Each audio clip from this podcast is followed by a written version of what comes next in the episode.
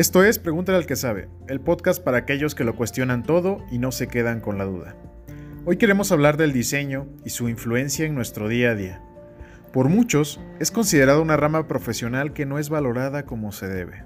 Sin embargo, es tan importante que puede llegar a cambiar la forma en que una marca es percibida por sus clientes. La duda que tenemos hoy es, ¿cómo conectar con las personas a través del diseño? Y para responderla, nos acompaña Imelda Moreno. Ella es consultora en diseño con experiencia en identidad de marcas, contenido para redes sociales, innovación de productos y desarrollo humano enfocado en las emociones. Básicamente, ayuda a aquellos emprendedores con ganas de cambiar el mundo en diseñar la imagen de su marca para ser el rostro ante las personas. Además, tiene su propia marca de joyería en cerámica llamada Imeramic.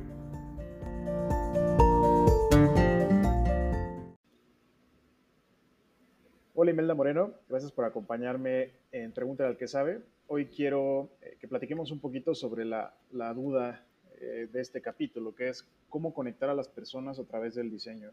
Antes de empezar, quisiera como que pudiéramos hacer una especie de recopilación de conceptos previos para entender de lleno eh, cómo es que el diseño es tan importante o relevante en la vida de las personas y cómo el diseño conecta y hace que pues, la gente pueda hacer una acción como comprar o entrar a un lugar, eh, en fin, ¿no? Todas las múltiples funciones que puede llegar a cumplir el diseño. Entonces, eh, para, para, comenzar, te quiero hacer esta primera pregunta. ¿Qué es el diseño? Ok, hola César, muchas gracias por, por invitarme a este espacio.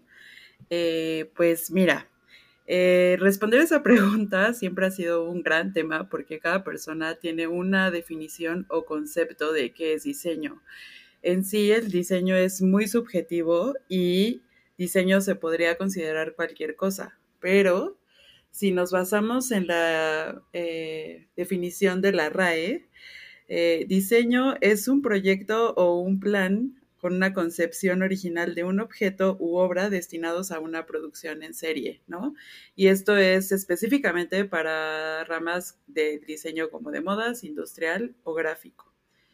Eh, sin embargo, el diseño puede definirse, al menos yo, yo, y lo que yo concibo como diseño es una obra creativa de cualquier índole, ¿no? Algo que te inspira a crear, eh, incluso más allá de un objeto, eh, a crear como una ruta para, no sé, para ir a tus vacaciones, ¿no? O, de vida en general. para mí eso es el diseño. Y, justo, eh, ¿por qué encontramos eh, el diseño en todos lados? ¿Cuáles son estas manifestaciones que podemos ver en un, en un día normal, por decirlo así? Ok, pues técnicamente el diseño está en cualquier parte y eso es algo que menciona muchísimo este evento que se hace cada año, o que se hacía, que es el World Design Capital. Eh, el diseño está en todos lados porque, o sea, tú ponte y pregúntate, ¿no? Así como todo lo que hay en tu casa, ¿no? Eh, yo te, te, voy a hablar de, lo industrial, que es de lo que más sé, pero imagínate, o sea, siempre hay personas que están eh, creando todas, no sé, todas tus vajillas, tu ropa, envases, eh, el coche. El diseño está en todas partes porque siempre soluciona un problema para mejorar la calidad de vida de las personas. Eh, perdón que te interrumpa, pero tú podrías decir que, eh, y de todos los ejemplos que mencionaste, son como funcionales. Supongo que también hay ejemplos estéticos, porque usualmente cuando la gente escucha la palabra diseño se imagina algo bonito, pero no necesariamente es la función principal, ¿correcto? Así es. No, de hecho, eh, bueno, viéndolo otra vez, ¿no? Desde la rama del diseño industrial, la función es mucho más importante que la estética, ¿no? Por supuesto, la estética es muy importante, eh, pero no, no el diseño siempre se va a guiar por ser bonito. O sea, el diseño no solo va a ser diseño por si tú lo calificas en bonito o feo, ¿sabes? O sea, es como, el diseño es diseño. Y es, esa es la parte a la que me refiero cuando digo que es subjetivo, porque en realidad cada persona tiene una percepción y un gusto diferente, ¿no? Entonces es como definir tanto como qué está bien y qué está mal. Eh, en diseño, pues no tanto, porque pues todo puede ser diseño, ¿no? Y eso pues permite que las personas puedan ser más creativas sin limitarlas tanto. Claro, obviamente hay especialistas en diseño como lo soy yo y muchas personas que definen eh, ciertos eh, aspectos estéticos y de funcionalidad, tanto de gráfico, modas o industrial, que es de las ramas que más conozco, eh, que determinan un objeto o algo visual, ¿no? Eso basado en, como objetivo más bien, en que las personas lo utilicen, tenga una utilidad siempre. Claro, y, y, en ese sentido, ¿cómo es que el diseño nos ayuda a hacer estas conexiones con las personas o eh, generarles una emoción o un gusto o una de, unas ganas de comprar algo o de escuchar un mensaje? ¿Cómo se hacen estas conexiones? Pues mira, hay muchísimos métodos que pueden ayudar eh, a los diseñadores a conectar con las personas, ¿no? Eh, y justo el, el más importante para mí es ser empático, y ser empático, bueno, al menos a mí es, me resulta súper fácil, natural y como que no tengo problema con ello, pero noto que no para todas las personas es igual. Entonces, ser empático es esta capacidad de poder ver a través de los ojos de la otra persona, ¿no? Eh, no quiero usar esta frase tanto de ponerse en sus zapatos, eh, no, porque es un poquito mucho más allá, es como poderte conectar cómo ve la persona eh, la situación o lo que está viviendo, la necesidad o lo que sea, a través de sus ojos sin que tú encarnes eso, ¿no? O sea, como objetivamente. Entonces, em, las emociones son muy, muy importantes porque, no sé, o sea, date cuenta hoy en día como hasta yo misma, ¿no? Lo sé, eh, el celular se ha vuelto algo así como una extensión de tu vida y de tu alma, casi, casi, eh, porque te genera emociones, ¿no? Más justo en estos tiempos de pandemia. Eh, el celular genera justo las conexiones con otras personas. Imagínate, o sea, sobre todo las personas, obviamente lo que estoy diciendo es basado en mi percepción de vida y en la cotidianidad de un citadino, ¿no? Porque tal vez en lugares como en, la sierra o lugares así, pues no, tal vez no tienen esta dependencia, pero justo eh, todo lo que genera la publicidad y los objetos, el deseo de querer tener algo es porque te genera algo internamente. Muchas personas consumen y consumen y consumen o consumimos para, pues, tapar vacíos, ¿no? Y tal vez con esto, pues, me esté dando como un pequeño balacito en el pie, porque pues obviamente yo eh, vivo de esto y me encanta y todo, pero em, el diseño emocional es puede resultar hasta un poquito perverso, porque realmente lo es, y hasta muy funcional, ¿no? O sea, hay cosas que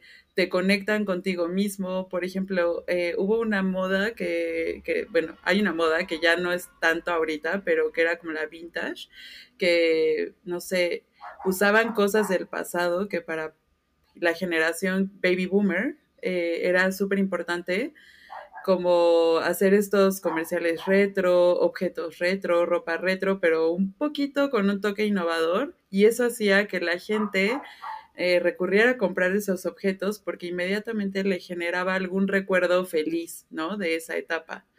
Entonces es muy importante notar como qué emociones puedo conseguir con esto justo eso me lleva a preguntar, ¿cómo, cómo es, sería el proceso, por decirlo así? ¿Cómo, ¿Cómo inicia esto? ¿Quién te dice a ti, diseñador, o en dónde, en, qué parte de todo el proceso de generar un producto, de generar un gráfico, de generar un mensaje?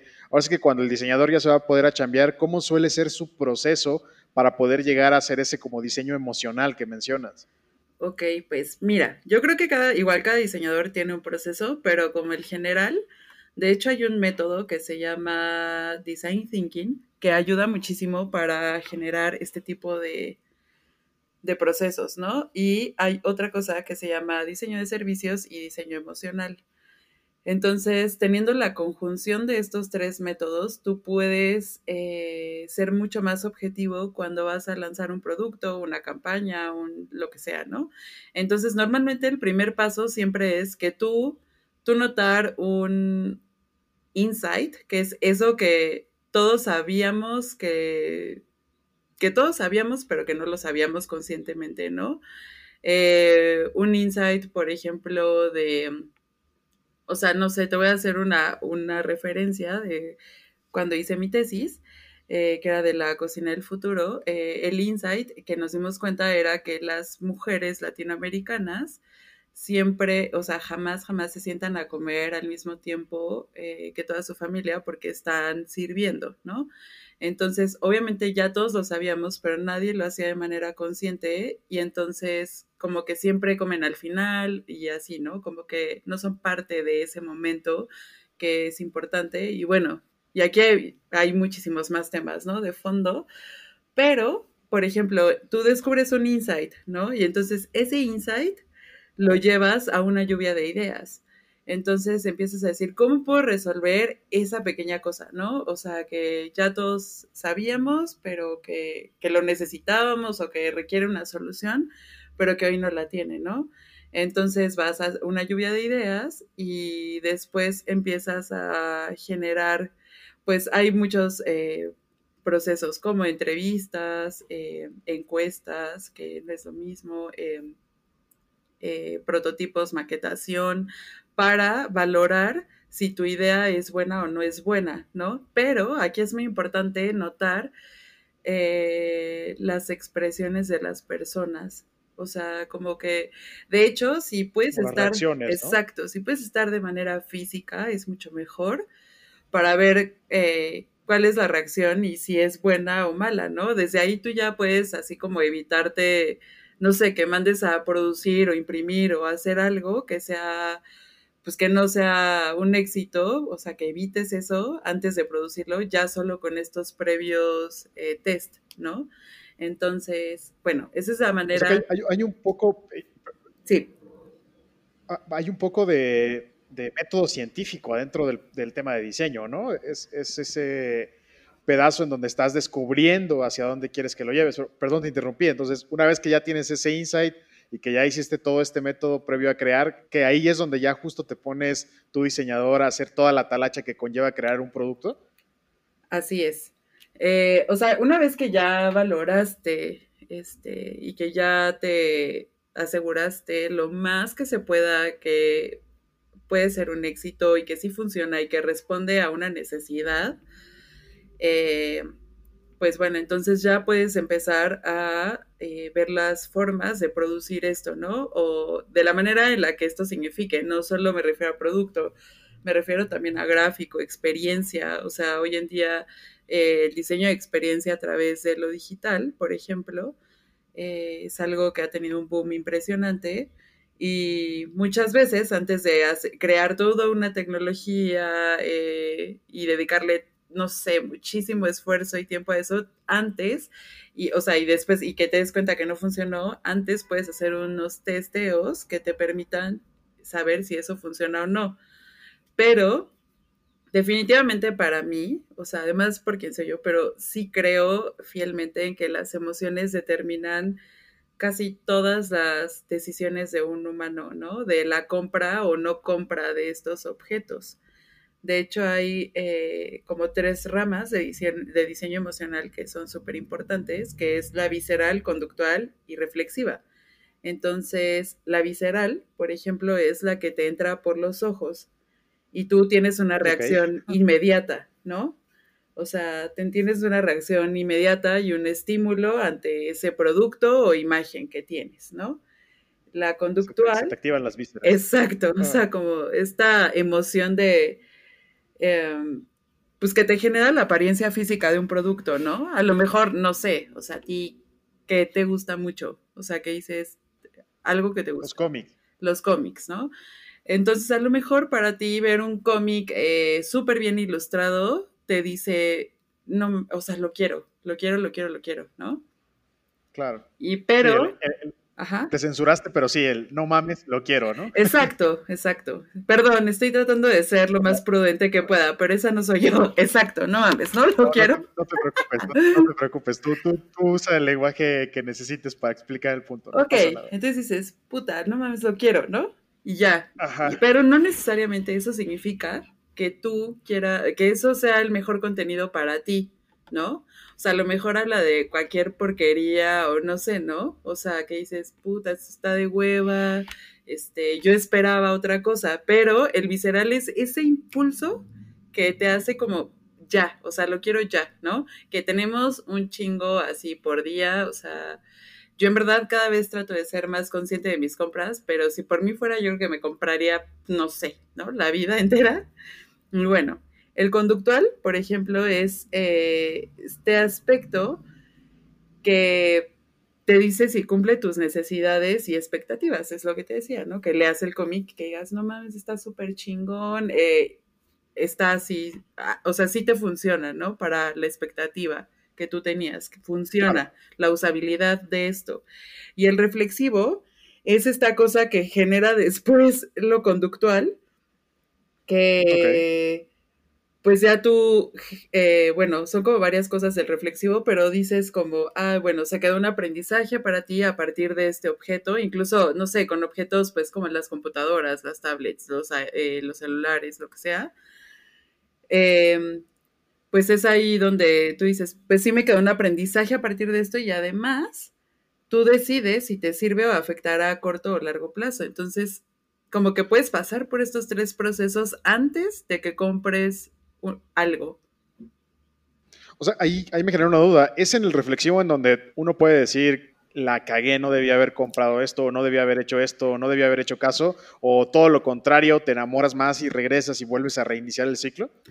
Pues puede pasar ambas partes, porque el reflexivo se puede dar antes de que tú compres o después de que tú compres, ¿no? Porque justo si decides visceralmente, de hecho, o sea, date cuenta, ¿no? En cualquier decisión fuera del diseño y de compra y así, cuando decides visceralmente, eh, pues qué chingón si tienes una respuesta positiva a partir de, ay, o sea, en base de eso, ¿no? Pero si la consecuencia es negativa, entonces te vas como en chinga al reflexivo y dices, no mames, la cagué, bla, bla, bla, en cualquier decisión. Entonces, por ejemplo, hoy, este, en, tiempos de, de pandemia, eh, tu impulso visceral a lo mejor es, no mames, quiero una, eh, no sé, se me ocurre como una laptop ultra chingona. ¿Mande? Ok. Sí, sí, sí, sigue, sigue, perdón.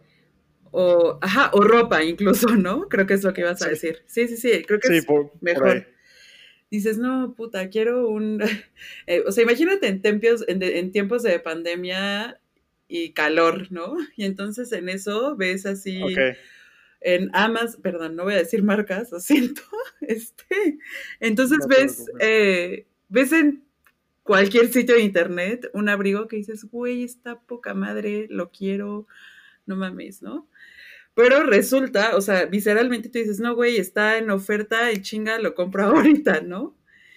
Y entonces, bueno, no hace ni una pizca de frío allá afuera, ¿no? Exactamente, no hace ninguna pizca de frío afuera y normalmente la ropa, eh, hablando de ropa, siempre nos vestimos, sí para nosotros, pero también para tener reconocimiento externo. Y no con esto es que, ay, te sientas mal porque, puta, te compraste ropa y hay todo para que te vean bien. No, pero es natural en los seres humanos, ¿no? Entonces, en, en, tiempos de pandemia, con un calorón de mierda, pues encerrado en tu casa, realmente no funciona que, que en este momento te compres ese abrigo no es práctico, no es para nada práctico. Exacto, no es práctico, pero lo visceral te hace decidir eso y después reflexionas y dices, güey, puta, es que lo que me compré de ese abrigo, pues a lo mejor lo que necesitaba en este momento era pagar el gas, no sé, ¿no? Porque de verdad muchos caemos en eso, ¿no? O sea, yo de pronto digo, no mames, sí, a huevo me lo compro, después veo cómo sale, ¿no? Y entonces, obviamente, todas las marcas y los diseñadores, eh, pues normalmente tu foco sí es en, solucionar e innovar en algún problema de, las personas. Casi siempre es diseño centrado en el usuario, sobre todo es ahorita lo que está, así es el boom. Ok.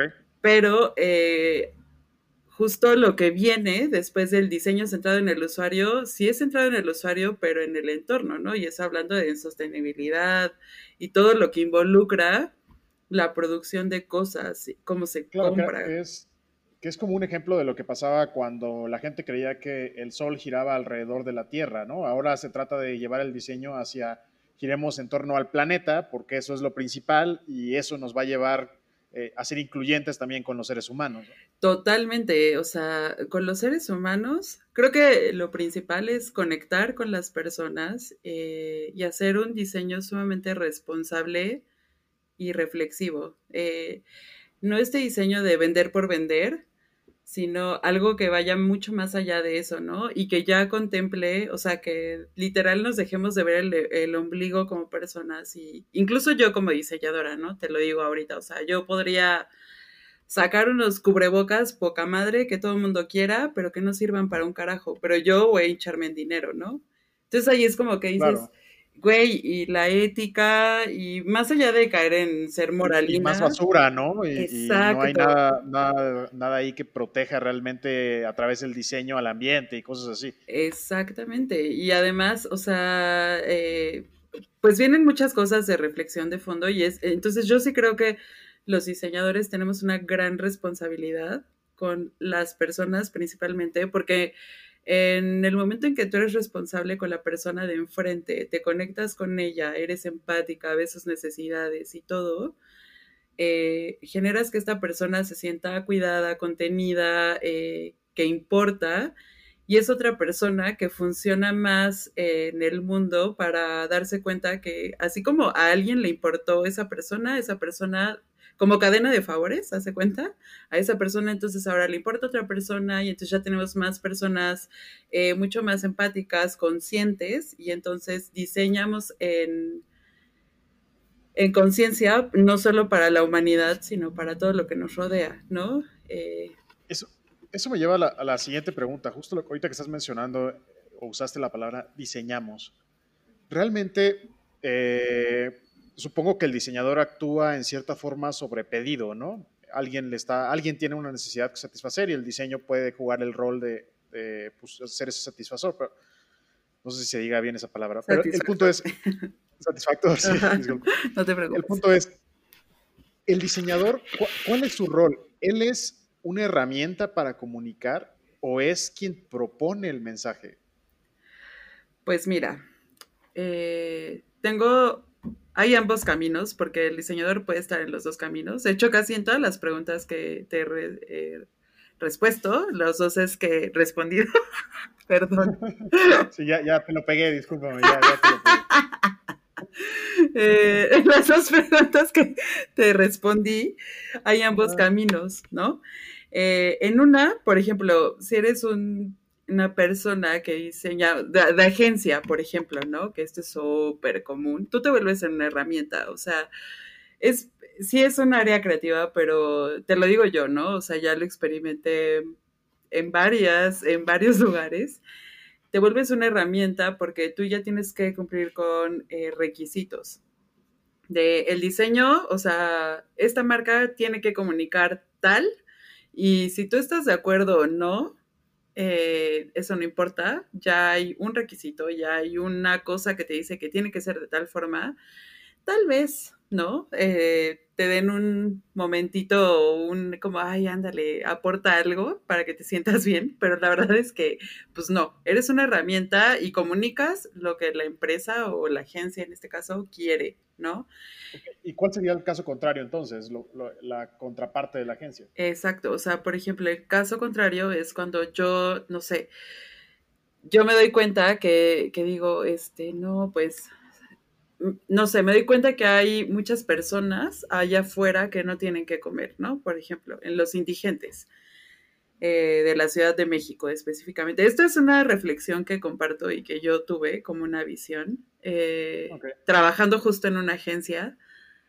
Y entonces yo me sentía muy frustrada porque siempre hacía lo que me decían que tenía que hacer, pero pues ni modo, era mi trabajo y pues ni modo, ¿no? Eh, sin embargo, yo que soy esta persona que que le gusta ver como lo que sucede y las emociones y las personas y como cuestiones muy sociales, un día me doy cuenta que saliendo justo de la agencia donde trabajaba, había un indigente y en súper mal estado, ¿no?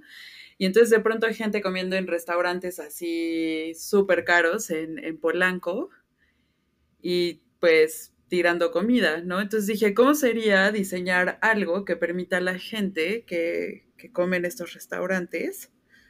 Este, que ya pagó por esa comida, porque evidentemente los restaurantes tienen la orden por higiene que, que esa comida se debe de tirar, ¿no? Claro. Eh, pero ¿cómo sería la posibilidad? A lo mejor estoy diciendo un absurdo, no lo sé, ¿no? Pero yo me lo cuestioné de diseñar algún objeto que esté en la calle, que sea tipo un refri móvil, hace cuenta, y que le permita a estas personas que no tienen eh, acceso a, esta, a satisfacer su necesidad básica que es la alimentación, pues consumir de eso, ¿no? Y que no se desperdicie tanto. Pero esto, pues, o sea, eso es como ya siendo, eso es algo que yo como persona y como que digo, güey, yo quiero proponer, ¿no? Y esto es algo que le pasa mucho a la gente que es emprendedora que dice, güey, o sea, no, no sé, no estoy de acuerdo con esto, pues mejor yo voy a proponer o quiero llevar un mensaje a la humanidad, a mi comunidad, a, lo que sea, ¿no? Algo que aporte, dar. Ok, y, eso, qué bueno que mencionaste el tema del emprendedor, porque quiero como retomar desde ahí la siguiente pregunta.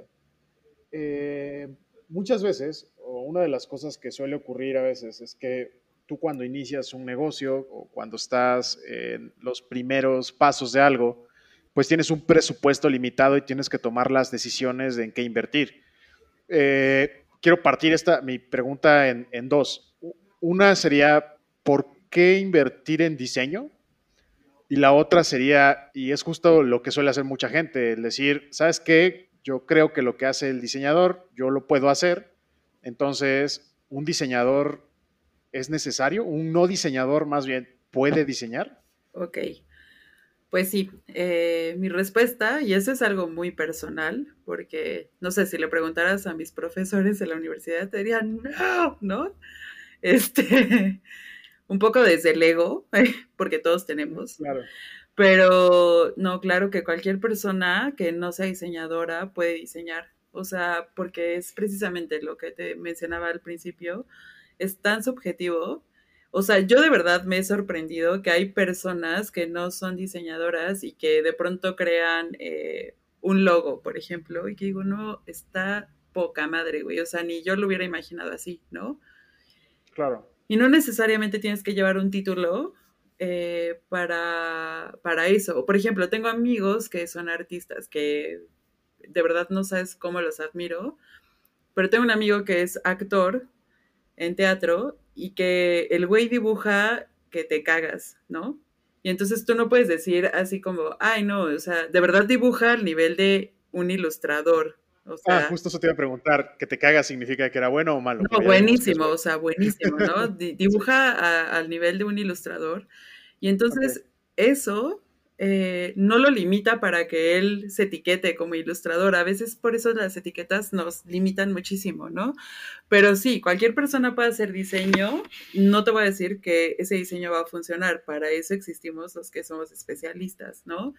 Claro que vale la pena invertir en diseño. Para mí lo es todo porque obviamente te lo voy a decir desde mi vivencia y porque voy a defender lo que es mío, obviamente, ¿no? Eh, así como compartirlo, pero claro que vale totalmente la pena invertir en diseño porque a lo mejor es algo que la gente o los empresarios o, em, emprendedores no lo ven como tangible de, güey, esto me va a dejar dinero, pero claro que te va a dejar dinero y claro que influye en las ventas, porque si tú creas un diseño sumamente atractivo que genere emociones en las personas, la gente te lo va a comprar. Tú puedes tener la idea, em, no sé, una vez vi en, un programa de emprendimiento, estoy tratando de verdad de no mencionar así nombres para no meternos en problemas. No, dilo, dilo, no, hay ningún problema, no hay ningún problema. Ah, ok. Quieres mencionarlo adelante, Lo vi en Shark Tank, vi algo que, que, híjole, se me hizo espectacular. Era una chava que se había dado cuenta, o sea, en un problema que nadie nos nadie volteamos a ver, y ahí es cuando surgen las oportunidades de la muerte de cuna, ¿no? Y entonces esta chavita creó una, eh, una camita que evita eso, ¿no? Reduce de verdad eh, las posibilidades de la muerte de una cabrón. O sea, yo estaba sorprendida. Pero la neta es que estéticamente no estaba tan padre, ¿no? Entonces, a lo mejor pon tú que, no me acuerdo si esta chava era una X o era diseñadora industrial, pon tú, Pero ahí sí noté la falta del diseño gráfico, ¿no? Porque tú a partir de eso también puedes enamorar a la gente, ¿no? O sea, lo podemos ver eh, en miles de ejemplos. O sea, Apple es, eh, y es una empresa que, puta, o sea, el, el diseño de sus dispositivos es espectacular, minimalista, limpio, claro y te meten la imagen hasta que, que, tú lo desees, lo desees, lo desees. Si fuera un dispositivo todo horrible, gordo, este, con formas no tan chidas, pues tal vez no venderías tanto, ¿no? Quizá más, quizá más funcional, pero pues eso no, como lo que dices hace rato, ¿no? Es, es una cosa visceral.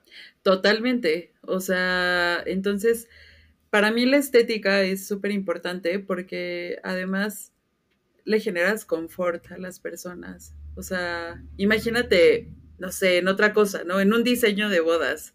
Este, pues digo, no, no por menospreciar cualquier cosa, ¿no? Pero para mí, por ejemplo, sería importante tener un ambiente súper bello, este, donde no se haya flores, eh, con muy poquitas cosas, que se vea limpio, donde la gente pueda compartir, bla, bla, bla. Contrario a una boda que está, no sé, este, pues llena de cosas, o sea, son la estética es subjetiva por eso, porque para mí, por ejemplo, es importante que sea minimalista, no sé qué, pero para otra persona es súper importante que esté lo kitsch, ¿no? Lleno de diamantes, piedras colgando, este, que tengan un Swarovski en la invitación, o que esas cosas que diría, güey, qué pedo. Pero pues por eso el diseño no, no existe buen diseño ni mal diseño, ¿no? En funcionalidad, sí, sí se puede determinar como lo que funciona mejor es buen diseño y pues lo que no, no pero pues todo puede ser diseño. Entiendo. Oye, y ahorita que mencionabas un poco el tema de pues, los mensajes, lo, lo, que me hace sentir, lo que veo, ya, ya recapitulando un poco, eh, quizá el diseño tiene un lado perverso, ¿no? Justo, pues Apple logra venderme el mejor estéticamente, el equipo mejor diseñado, pero no necesariamente es el mejor celular que hay cuando lo ves ahora desde el lado del punto de vista funcional. ¿Cómo logro yo mezclar si yo lo que estoy buscando, lo que necesito, imagínate que voy a comprar un celular para mi trabajo porque soy community manager, entonces quizá lo mejor no es tener un iPhone, quizá lo mejor es tener cualquier otra marca que me dé, que tenga una cámara poca madre y una conexión a internet súper estable para ir subiendo mi contenido, ¿no? ¿Cómo, ¿Cómo, le hago yo como ser humano de este lado, no diseñador, para filtrar todos los mensajes que recibo a través del diseño? Ok, pues justo ahí está eh, la clave para del consumismo puro, ¿no? Eh, de, las tres ramas que te dije del diseño emocional, que es algo que, que es el visceral, conductual y reflexivo. Entonces, antes de irte al visceral, o sea, está bien, lo, eh, lo, visceral va a estar, ¿no? O sea, es algo que va a llegar, que tú no vas a poder evitar, ni pedo. Pero sí tienes que pensar esto, esto es, este, o sea, tienes que ponerte a pensar, esto es como una emoción, esto es una reacción, estoy siendo reactivo, impulsivo, ¿no? Eh, entonces, tengo que ponerme a investigar antes qué tantos beneficios puede tener este, esta experiencia, producto, lo que sea, o, o sea, para mí, ¿no? ¿Cómo me va a funcionar? Porque justo eh, en diseño pasa un chingo, o sea, pese a que somos personas que pues dependen de la tecnología, lo que sea, para crear. Eh, por ejemplo, yo todavía hoy en día, sabiendo todo esto, te juro que cuando elijo comprarme una nueva computadora para trabajar, si no me gusta el diseño, de verdad que lo dudo muchísimo. Y a veces yo prefiero, y es absurdo lo que te voy a decir, pero a veces yo prefiero estética sobre función.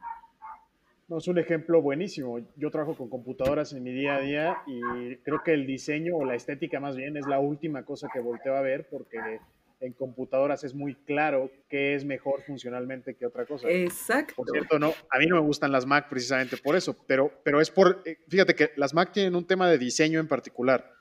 Su filosofía de diseño es de ecosistema cerrado. Todo lo, que todo lo que uses dentro del ecosistema va a funcionar perfecto.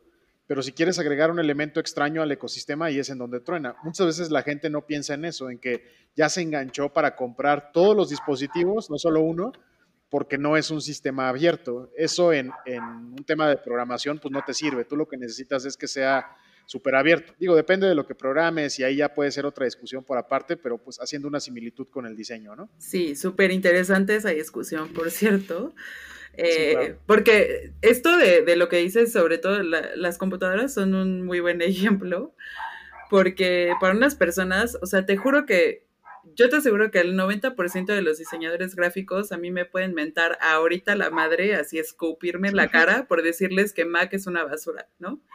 Yo, yo no hago diseño gráfico, o sea, bueno, sí hago diseño gráfico, soy diseñadora industrial, pero como freelance he funcionado más como diseño gráfico porque me gusta muchísimo. Y te puedo decir que pues a mí me resulta una mamada tener una Mac, porque ya la tuve, ¿no? Ya la tuve, la tuve toda mi carrera. Y, me encanta el diseño de Mac, de verdad se me hace una cosa preciosa. Pero la verdad es que al final, digo, ya cuando empiezas a crecer y pues porque grande y adulta y lo que sea, dices, no mames, o sea, debí de haberme comprado una compu que a lo mejor era de gamer, que perdón, no me gusta el diseño de las computadoras de gamer, pero hoy para mí eso es mucho más importante que la estética, ¿no?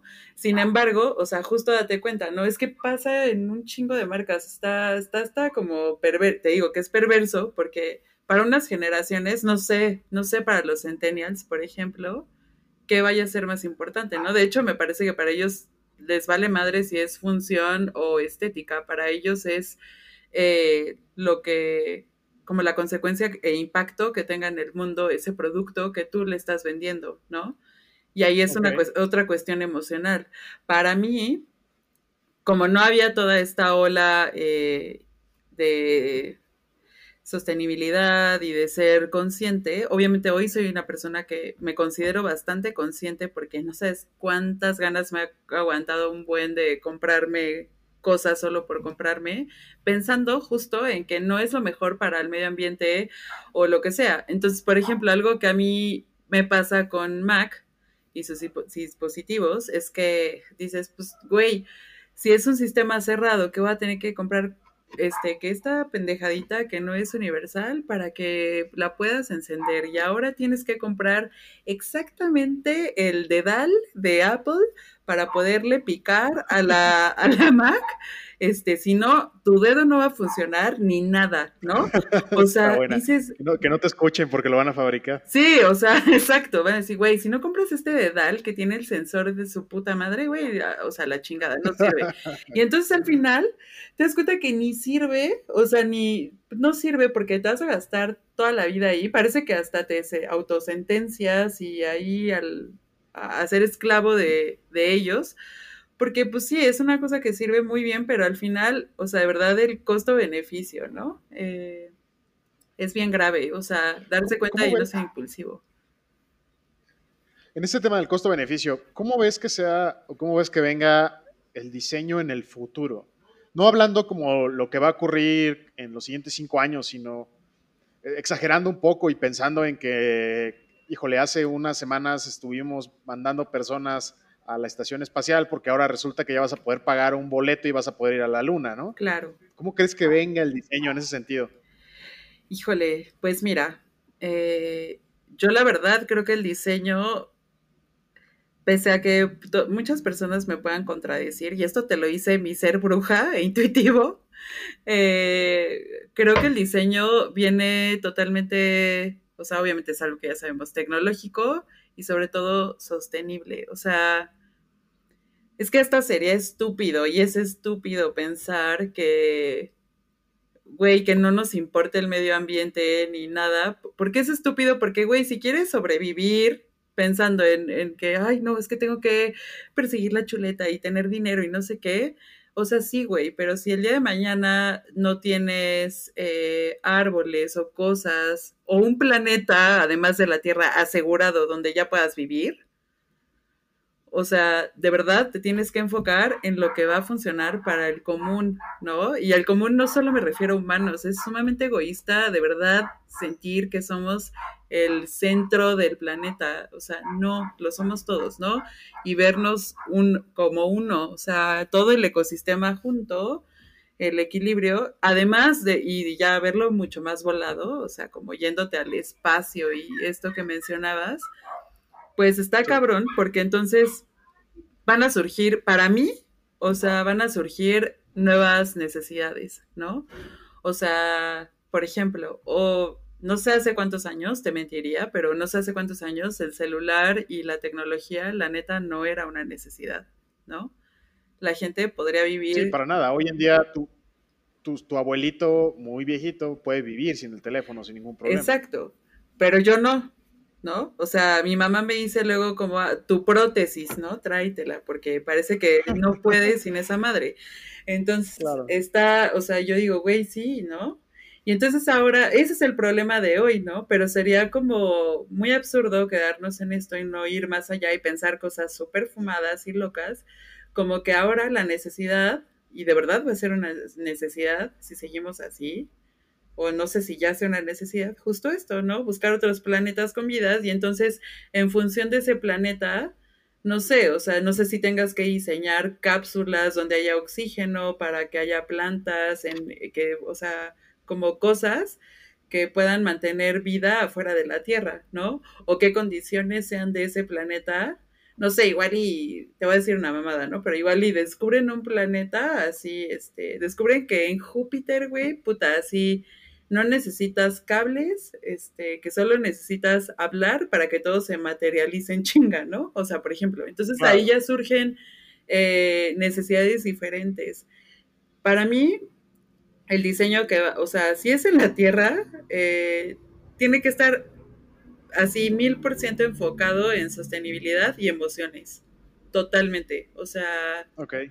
Eh, y si es fuera de la Tierra, pues sería una tontería contestarte, porque la verdad es que no sé cómo se siente estar afuera. Solo me emociona ver que hay güeyes que se están yendo. Eh, y ya, ¿no? O sea, no, no podría decirte, pero sé que van a surgir nuevas necesidades. Eso, de eso estoy segura. O nuevos deseos, porque tal vez ni siquiera es una necesidad.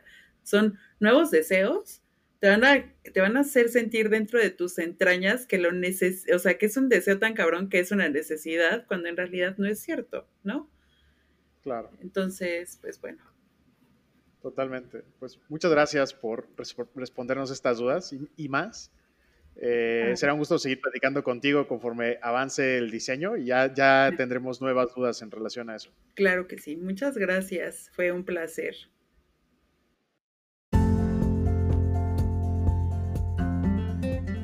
Gracias por escuchar un episodio más de Pregúntale al que sabe.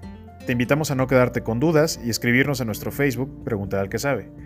Puedes proponernos nuevas dudas y nosotros buscamos a los expertos. Además, queremos aprovechar la oportunidad para contarte que nos convertiremos en un podcast semanal. Podrás escucharnos cada viernes con un episodio nuevo a partir de este capítulo. Gracias por ser parte de nuestra comunidad.